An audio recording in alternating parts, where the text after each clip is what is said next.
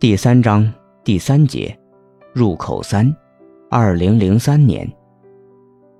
二零零三年在中国实验音乐和声音艺术景观中是十分重要的一年。这一年，“声音艺术”这个词开始在中国被公开使用，同时也是第一次中国和国外艺术家同台表演和交流的年头。二零零三年，姚大军的厂牌后巨响发行了一套双张 CD，名为《中国声音前线》，收录了共十五位年轻声音实践者的作品，大多数创作者只有二十多岁。同年，姚大军策划的北京声呐二零零三，作为国内第一次国际电子音乐节，在北京藏库酒吧的二楼空间举行。二零零三年末，另一个年度实验音乐节——二皮音乐节，由当时还居住在杭州的音乐人李建宏组织策划，在杭州举办。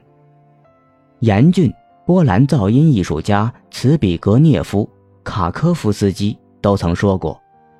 二零零三年后，中国的声音景观已经建立起来。”北京声呐二零零三是在中国首次举办的。国际性电子音乐节活动没有外部经费，完全来自姚大军和其夫人的个人积蓄、艺术家自费以及朋友的帮助。为保证艺术节的质量，姚大军邀请了世界知名实验音乐人和艺术家，包括来自波兰的作曲家、噪音艺术家茨比格涅夫·卡科夫斯基，法国的高科技肢体音乐控制器。淑女手套的发明人乐蒂夏·索纳米，奥地利的噪音艺术家海尔穆·谢弗，美国的行为噪音艺术家邱汉英，中国则邀请来自北京的王凡，FM 三，八 G G 互动，八谷歌傅玉贾海清，实验电子乐手孙大威，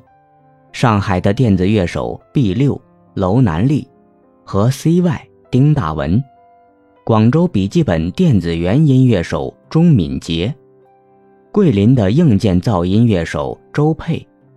同时还有音乐学院背景的音乐家，包括中央音乐学院中国电子音乐中心的易科博士，与二胡演奏家于红梅。二零零三年十一月二十九日，紧接着北京声呐二零零三。李建宏在杭州组织策划了二皮音乐节，在二零零六年去掉了“音乐”二字。李建宏从一九九九年开始成立自己的噪音乐队“第二层皮”，二零零三年建立了自己的独立厂牌“二皮”，第二层皮。第一届二皮音乐节只有一天，规模也相对小型，只有三组杭州乐队。和上海的三组音乐人参加。尽管乐评人李如一评论，二皮音乐节里的音乐人在用摇滚的方式做实验音乐，但这个音乐节的意义仍极为深远。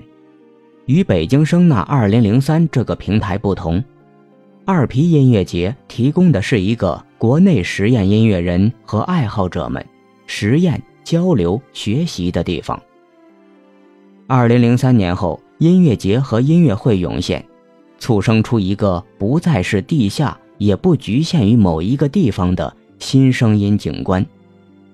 北京声呐2003和第一届二皮音乐节，使得对实验音乐和声音艺术感兴趣的音乐人、艺术家、乐迷聚集在了一起，也为之后的国际合作创造了可能性。同时，这两个音乐节都通过宣传册。论坛、工作坊的形式介绍最前沿的实验音乐和声音艺术作品。北京声呐使“声音艺术”这个词在中国流行开来。用严峻的话说，国际化从此开始。当电脑和网络在中国普通家庭普及时，打口一代有了继承者——下载一代。下载一代用软件制作音乐。关注声音制作科技，通过网络大量分享和下载音乐作品。声音艺术家包括蒋竹韵、王长存和徐成，都属于这一代。